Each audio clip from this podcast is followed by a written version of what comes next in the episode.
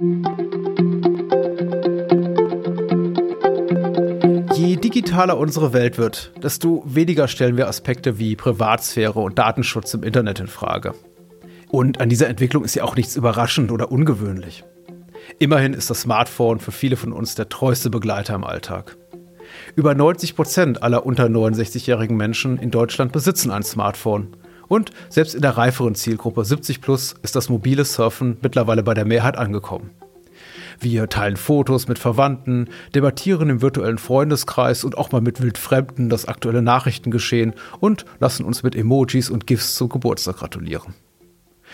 Kaum zu glauben, dass wir in den Anfangstagen von Facebook, WhatsApp und Co. noch allerorten hitzige Diskussionen darüber führten, welche persönlichen Informationen und Vorlieben man in sozialen Netzwerken und Chatgruppen teilen dürfe und was man besser lassen sollte.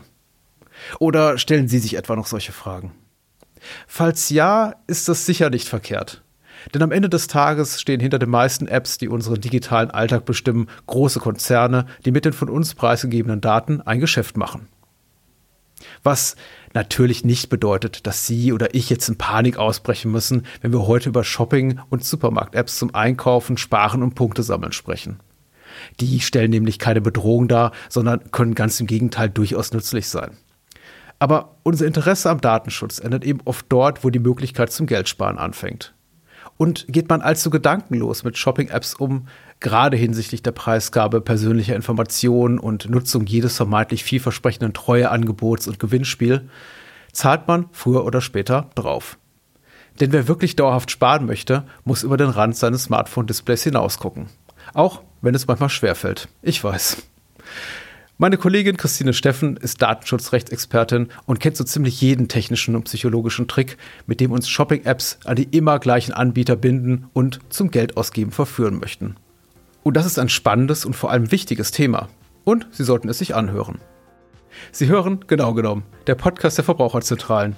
Mein Name ist Patrick Lohmeier und nun viel Vergnügen mit unserem Gespräch.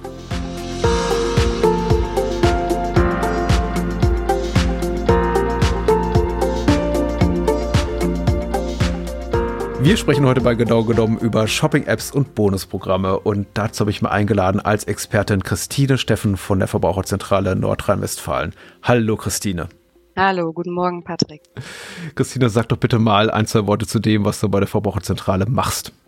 Ich bin von Haus aus Juristin und Referentin in der Gruppe Verbraucherrecht und dort zuständig für den Bereich Datenschutz in der digitalen Welt.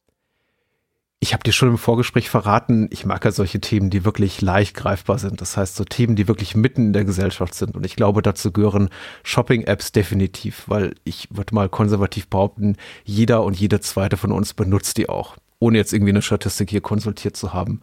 Aber warum tun wir das eigentlich? Also was ist eigentlich der große Mehrwert oder was sind die Mehrwerte für uns durch die Benutzung solcher Shopping-Apps und eben auch für die Unternehmen? Shopping-Apps erscheinen auf den ersten Blick super interessant, weil es zum einen ein neuer Ausspielweg ist, sozusagen Prospekte, Angebote auf digitalem Weg, auf dem Smartphone, das jeder mit uns den ganzen Tag herumträgt, zu jeder Zeit äh, checken zu können, zu schauen, wo gibt's vielleicht was zu sparen, ähm, welches ist der beste Preis. Es geht um Produkte, die wir alltäglich konsumieren und die Apps sind mittlerweile so gestrickt, dass es einfach auch Spaß macht, äh, sie zu verwenden. Und vor allem der Anreiz, etwas damit sparen zu können, lockt uns einfach sehr, diese Apps dann auch zu nutzen. Hm. Ob man den Anreiz jetzt eben auch hier mit äh, knallharten Fakten, will heißen Ersparnissen untermauern kann. Dazu kommen wir gleich. Was haben denn die Unternehmen durch die Bereitstellung solcher Shopping-Apps? Weil die sind ja in der Regel auch gratis im App Store verfügbar. Also mir fällt zumindest jetzt kein digitales Bonusprogramm für Smartphone ein oder eine also Punktesammel-App, Shopping-App, wie auch immer, die Geld kostet. Was haben die Unternehmen davon?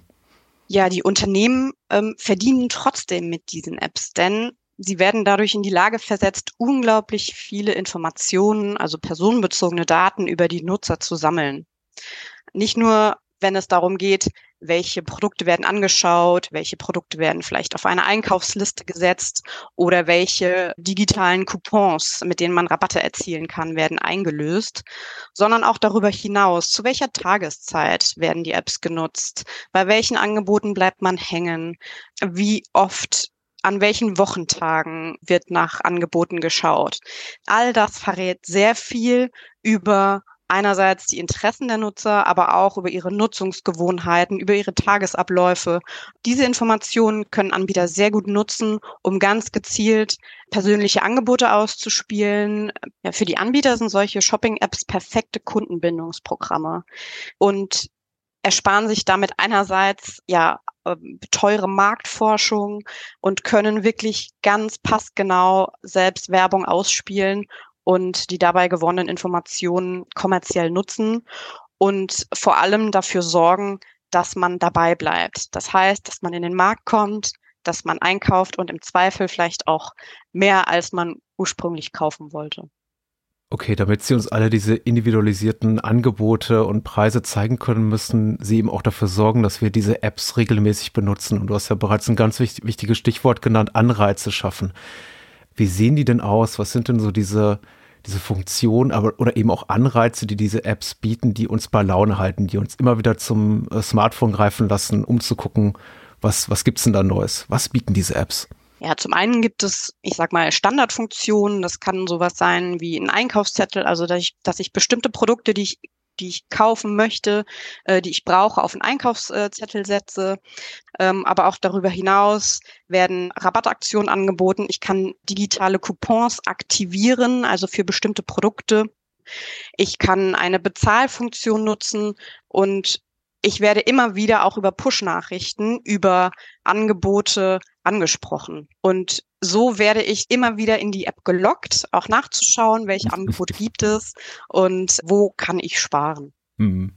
Ich merke das doch selber. Also ich nenne die äh, App jetzt nicht beim Namen, aber ich bin auch Kunde eines äh, solchen Bonusprogramms und ich merke, wie sie mich immer wieder ähm, einfangen wollen für ihre Zwecke. Also ich habe tatsächlich mittlerweile die Push-Nachrichten deaktiviert, aber dann kriege ich eben E-Mails und die sagen mir eben, oh, da läuft gerade ein ganz tolles Gewinnspiel und ich muss sagen, ich bin dann immer etwas unterwältigt, wenn ich reinklicke und stelle fest, okay, ja, da kannst du irgendwie ein Strandspielset gewinnen oder einen anderen überflüssigen Gewinn.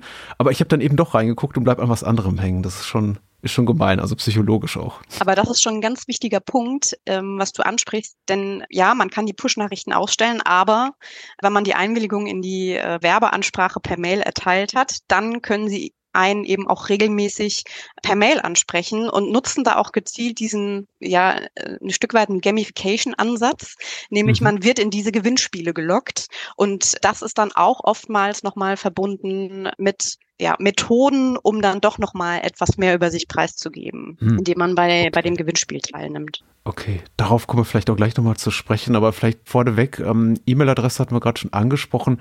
Welche anderen Daten fragen denn die Anbieter über solche Shopping-Apps oder Supermarkt-Apps oder Bonussammel-Apps ab? Und was machen die mit meinen Daten? Ja, in vielen Fällen muss man sich für die Nutzung der App oder zumindest wenn man alle Funktionen nutzen möchte, äh, muss man sich registrieren. Das heißt, man muss ein Kundenkonto anlegen. Üblicherweise wird dort der Name abgefragt, Geburtsdatum und auch Wohnort. Darüber hinaus kann man auch optional angeben, für welche Produkte man sich interessiert. Ja, und je mehr man dann in der App auch interagiert, desto mehr erfährt der Anbieter dann eben auch, für welche Produkte man sich interessiert, zu welcher Zeit und so weiter.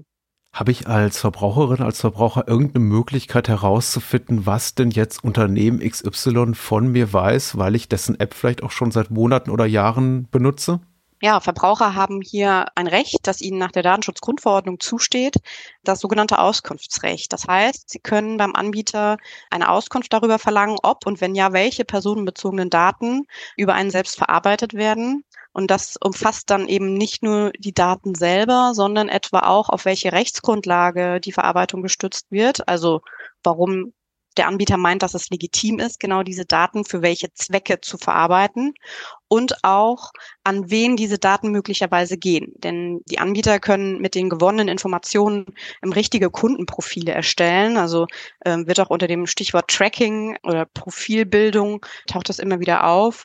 Und diese Kundenprofile, die können eben sehr, sehr aussagekräftig sein und die können auch an Dritte weitergegeben werden zu Werbezwecken oder sie werden verkauft. Und auch so etwas kann man über das Auskunftsrecht erfragen beim Anbieter. Mhm, das ist ja auch ganz wichtig.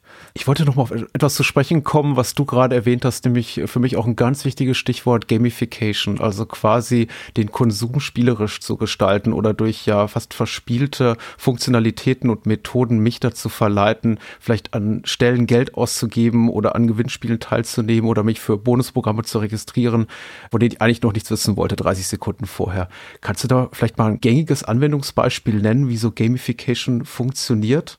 Ja, die Gamification-Ansätze haben eines gemeinsam, denn sie machen mich erstmal auf etwas aufmerksam, was ich ursprünglich gar nicht auf dem Schirm hatte. Das heißt, für ein Produkt oder eine, die Aussicht auf einen Gewinn, den ich so nicht geplant hatte, an den ich gar nicht denke, aber der unglaublich verlockend äh, klingt. Und äh, ich deswegen gar nicht anders kann, als bei einem Gewinnspiel etwa mitzumachen. Es ist sehr niederschwellig, also äh, es kann jeder mitmachen, aber die Aussicht, etwas zu gewinnen, das wissen wir, das ist ja meistens ähm, eher gering. Im Gegenzug bekommt der Anbieter aber eben gespiegelt, für was man sich interessiert, mit was man sich locken lässt. Und bei der Gelegenheit kann er dann eben vielleicht auch noch weitere personenbezogene Daten mir entlocken. Ich finde es ganz interessant hier, welche Hebel auch ähm, gedrückt werden seitens der Anbieter über solche Apps. Weil einerseits gibt es natürlich für mich relativ transparent zu so durchschauende Log-Angebote, wie zum Beispiel heute dreifach punkten oder heute fünffach punkten. Und ich kann mir na kann nachvollziehen, warum die das wollen. Wahrscheinlich mich an einem Tag, der normalerweise nicht so populär ist für den großen Konsum, mich in die jeweilige Filiale zu locken. Aber dann werden auch immer wieder so einzelne Produkte gepusht, wenn es heißt, dann äh, kauf heute die Butter genau dieses Herstellers und kassiere dafür 100 Bonus Bonuspunkte, wo ich äh, dann eben auch sehe, ah, okay, das ist doch mal ein ganz anderer Hebel, der hier gedrückt werden soll. Hier soll ich nämlich etwas auf ein Produkt aufmerksam gemacht werden, für das wahrscheinlich dann eben auch der Hersteller an den Anbieter der App gezahlt hat, damit die das eben prominent platzieren. Also da, da gibt es unglaublich viele Variationen, in denen hier quasi dieses Gamification-Prinzip angewendet wird. Ja, zudem gibt es gerade bei, bei den Rabattaktionen, die einen gewissen Rabatt erst bei einem bestimmten Mindestumsatz oder einer bestimmten Mindestpunktzahl ja. äh, gewähren. Da ist man bestrebt, dann eben möglicherweise einfach doch noch was zu kaufen, damit man auf eine gewisse Mindestpunktzahl kommt oder einen bestimmten Mindestpunktzahl erreicht, äh, um dann eben in den Genuss zu kommen, eine Option wahrzunehmen oder Punkte einlösen zu können und da bin ich dann am Ende als, als Verbraucher bestrebt, vielleicht doch mehr zu kaufen, als ich eigentlich wollte. Und ob ich dann wirklich am Ende auch was gespart habe, das ist dann die große Frage. Ja, bisher sind wir, glaube ich, betont neutral, mhm. vielleicht auch teilweise etwas positiv unterwegs. Jetzt müssen wir aber auch leider mal auf die Kritikpunkte, auf die berechtigten Kritikpunkte an solchen äh, Shopping-Apps zu sprechen kommen. Vielleicht erstmal so in Richtung der menschlichen Psychologie schielend. Was haben denn eben Shopping-Apps für Auswirkungen auf unser Kaufverhalten? Also solche Shopping-Apps können zum einen dazu führen, dass man eben mehr kauft, als man ursprünglich wollte. Und zum anderen ist auch überhaupt nicht gewährleistet, dass der Rabatt, den ich angezeigt bekomme, wirklich der günstigste Preis ist. Es könnte ja mhm. auch sein, dass in einem Geschäft eben eine Straße weiter, aber dessen App ich zufälligerweise eben nicht auf dem Smartphone habe, das Angebot auch ohne Rabatt grundsätzlich günstiger zu haben ist an diesem Tag.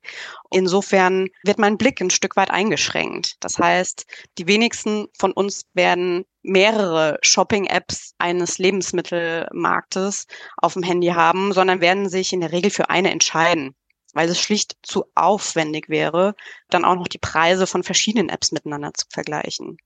Und das lenkt uns so ein bisschen eben in den Tunnel in diese eine App und wir schauen nicht nach rechts und nicht nach links, ob das nun wirklich ein guter Preis ist in diesem Markt, der mir über die App angezeigt wird, oder ob es ja möglicherweise im Laden um die Ecke noch günstiger zu kaufen wäre.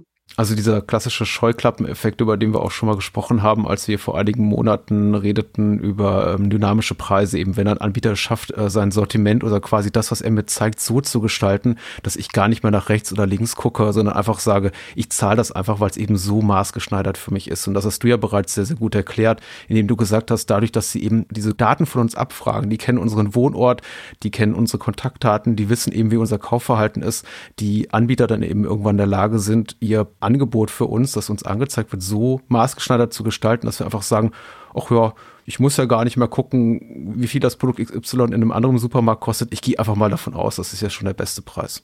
Genau, denn über die Interessen hinaus, also über für welche Produkte interessiere ich mich, kaufe ich etwa immer zum Wochenende Katzenfutter, Windeln oder ähnliches. Ja, also wenn der ja. Anbieter genau weiß, in einer bestimmten Regelmäßigkeit werden gewisse Produkte immer gekauft und da hat man auch keine Ausweichmöglichkeit. Also man geht nicht, man kauft das nicht woanders, sondern offensichtlich immer bei diesem einen Anbieter.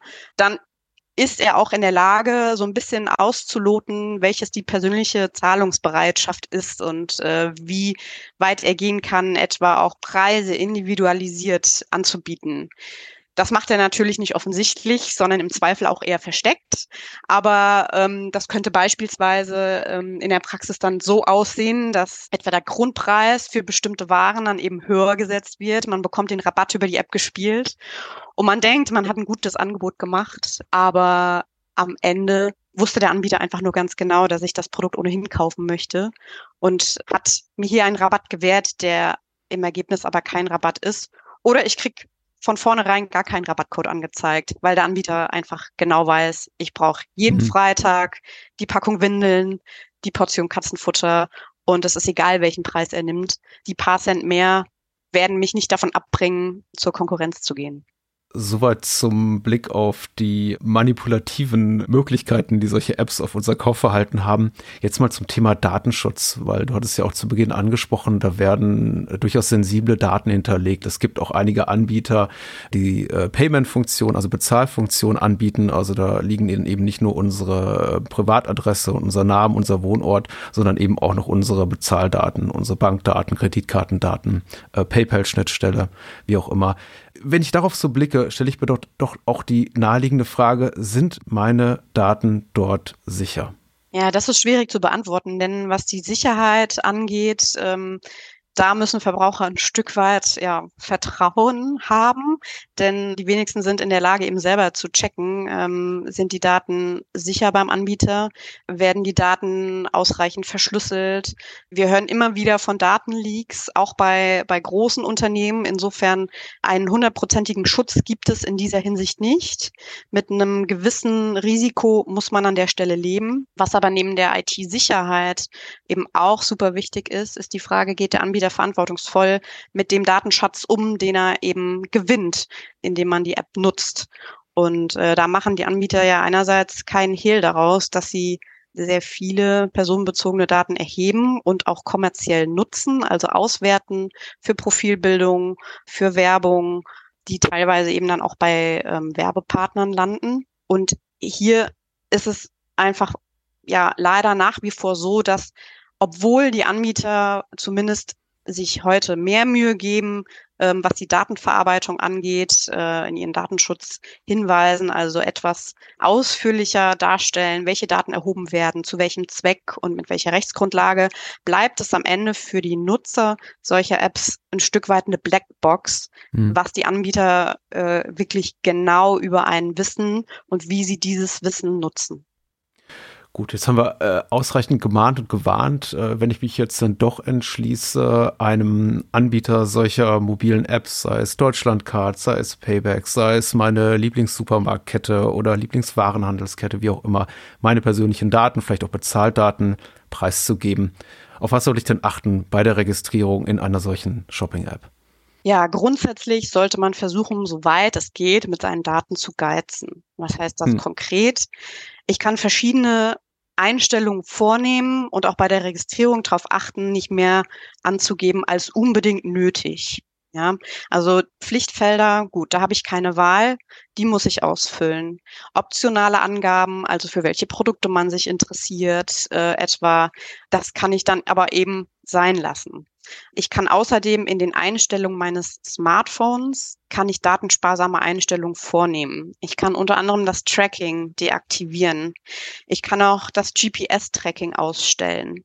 Das hat dann zwar zur Folge, dass mir die Märkte in der Umgebung nicht automatisch angezeigt werden, aber ich kann auch einen Markt in der App in der Regel suchen, also manuell. Mhm. Das kann dann zwar gewisse Rückschlüsse auch vielleicht auf meinen Wohnort ähm, zulassen, aber es ist trotzdem nicht so invasiv wie ein GPS-Tracking. Ah, okay, kurze Zwischenfrage. Du würdest also empfehlen, wenn ich dieses altbekannte Pop-up da kriege, was mir auf meinem äh, Smartphone-Display angezeigt wird, wenn ich so eine Shopping-App aufrufe, wo dann steht, wollen Sie Ihre Standortdaten mit Anbieter XY teilen, erlauben, nicht erlauben, dass ich dann im Zweifelsfall eher auf nicht erlauben klicke oder abbrechen. Richtig, man kann sich dem Ganzen ja so ein bisschen mit der Salamitaktik nähern. Man kann das Ganze erstmal nicht zulassen und dann schauen, wie die App so funktioniert. Und wenn man dann feststellt, dass man ja, damit nicht zufrieden ist, dann kann man sich immer noch überlegen, ob man diesen Schritt wirklich gehen möchte. Aber erst einmal ist es für die Nutzung der App nicht erforderlich, das GPS-Tracking zu aktivieren. Man kann sich die Märkte auch manuell aussuchen. In der Regel werden die über eine Liste angezeigt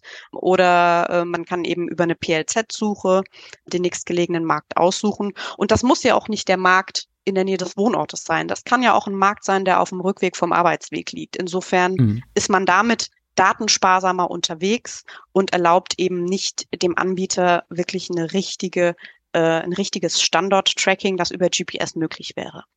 Wenn man sich aber irgendwann etwa dazu entscheidet, weil man oft in verschiedenen Märkten eines Anbieters einkauft äh, und viel unterwegs ist, dass man vielleicht doch das GPS-Tracking nutzen möchte, dann hat man immer noch die Möglichkeit, äh, es zumindest so einzustellen, dass das nur bei der Nutzung der App möglich ist. Denn anderenfalls hätte der Anbieter die Möglichkeit, zu jeder Zeit, also auch wenn die App gar nicht geöffnet und genutzt wird, den eigenen Standort nachzuverfolgen. Das heißt, er könnte jemanden auch werblich ansprechen, wenn er gar nicht weiß, dass er sich in der Nähe eines Marktes befindet, um dann dort mit bestimmten Angeboten ähm, zu locken. Ja. Hm. Wer sagt, diese Funktion brauche ich auch gar nicht, will ich nicht, der kann das eben entsprechend einstellen. Wer die Möglichkeit hat, der kann auch jederzeit eben die Push-Benachrichtigung ausstellen und kann auch, soweit es geht, generell die werbliche Ansprache ausstellen oder der werblichen Ansprache widersprechen. Also wer merkt, er hat da vielleicht an der einen oder anderen Stelle zu schnell sein Einverständnis gegeben oder bekommt ähm, Mails, die er so nicht mehr erhalten möchte, der kann das jederzeit rückgängig machen und dem Ganzen widersprechen. Wenn ich jetzt bei einer Shopping-App die Bezahlfunktion nicht nutze, wäre es denn auch für mich okay, einfach irgendeinen Quatschnamen und eine Quatschadresse dort einzugeben? Ja, eine, eine Methode, um so datensparsam wie möglich unterwegs zu sein, ist auch ein, unter Pseudonym äh, sich in Apps anzumelden. Ob das im Einzelfall möglich ist oder ob das die, die Nutzungsbedingungen der Anbieter zulassen, das müsste man dort nachlesen. Aber erst einmal kann man das testen, ob es möglich ist. ist natürlich die Frage, wenn das mit einer Bezahlfunktion verbunden ist, dann wird es möglicherweise schwierig. Nein, nein, nein, das wollte ich auch sagen. Ja. In dem Moment, ich glaube, wo auch eine Bezahlfunktion in Anspruch genommen wird, ich glaube, dann, dann sind wir eh da raus. genau, dann, dann wird es schwierig. Aber äh, ja. ja. grundsätzlich ist es eine Möglichkeit, Quatschnamen einzugeben oder sogar unter Pseudonym einen Dienst zu nutzen. Denn ja, solange damit keine wirklichen Kaufverträge eingegangen werden, sehe ich da auch kein großes Risiko, dass man da wirklich was falsch macht. Ich wollte hiermit auch keine ausdrückliche Empfehlung dafür aussprechen, das zu tun, denn da ist ja auch jeder Mensch anders gepolt und einige Menschen eben durchaus sensibler, was ihre persönlichen Daten betrifft und andere Leute durchaus freigebig. Das sieht man auch einfach daran, wie unterschiedlich Menschen äh, Social Media Portale nutzen und die mhm. einen geben eben alles preis in acht verschiedenen Plattformen und die anderen sagen eben, nee, nee, das ist, äh, ich passe auf, dass irgendwie nicht alle Welt mitguckt und mitliest, aber wenn wenn man sich dazu entscheidet, äh, eine App zu nutzen, bei der man sich auch registrieren muss, dann sollte man in jedem Fall darauf achten, dass man auch ein sicheres Passwort wählt. Oh ja, ganz sicher ja. im Sinne von, ja, es sollte ein starkes Passwort sein. Das heißt eins, das nicht so einfach geknackt werden kann. Es gibt jedes Jahr eine Liste der zehn beliebtesten deutschen Passwörter. Das sind dann manchmal einfache Zahlenreihen wie 1, 2, 3, 4, 5, 6 oder auch Passwort. Davon raten wir dringend ab. Also es sollte entweder ein kurzes Passwort sein, das dann aber sehr viele verschiedene Zeichen, ähm, also etwa Buchstaben, groß und klein geschrieben, Zahlen und Sonderzeichen verwendet. Oder man nutzt ein sehr, sehr langes Wort. Das kann dann zum Beispiel auch ein, ein, Satz sein und der muss dann, das muss dann nicht ganz so komplex sein. Also entweder kurz und komplex oder lang und dann darf es auch etwas einfacher sein. Sehr guter Hinweis. Vielen Dank. Also ich merke schon so alles in allem, äh, ungleich zu vielen anderen Themen, die wir hier behandeln, sagen wir nicht eindeutig, ja, machen Sie das oder lassen Sie lieber die Finger davon, sondern hat alles Vor- und Nachteile, dieses mhm. ganze Thema Shopping-Apps. Oder was würdest du sagen? Ja, wie du schon sagst, haben diese Apps äh, durchaus ihre Vor-, aber eben auch ihre Nachteile. Und man selber muss sich einfach am Ende entscheiden, ob der ja vielleicht eher überschaubare äh, finanzielle Vorteil, den man bei der Nutzung ähm, der Apps hat, ja für sich selber im Gleichgewicht ist mit dem, was man eben über sich preisgibt. Und das ist eben eine ganze Menge. Vielen Dank, Christine, für deine Expertise heute zum Thema Shopping-Apps, Supermarkt-Apps, Bonusprogramme. Das war auf jeden Fall sehr hilfreich und ich äh, versuche das jetzt auch alles in, einem, in meinem Shopping-Alltag zu berücksichtigen. Ich danke dir. Sehr gerne, danke für die Einladung.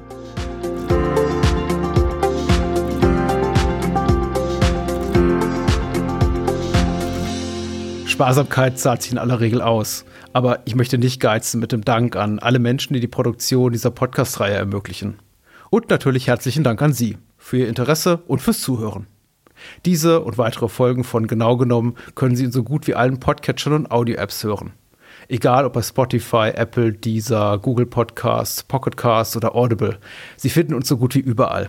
Und empfehlen Sie uns gerne weiter, falls Ihnen genau genommen gefällt. Weitere Informationen und Tipps rund um Datenschutz und die Tricks der App-Anbieter finden Sie unter verbraucherzentrale.de. In ein paar Tagen hören Sie an dieser Stelle eine neue Podcast-Folge rund um Ihre Verbraucherrechte. Bis dahin erreichen Sie mich für Feedback und Themenwünsche per E-Mail an podcast.vz-bln.de. Dies war genau genommen der Podcast der Verbraucherzentralen. Mein Name ist Patrick Lohmeier und ich freue mich aufs Wiederhören.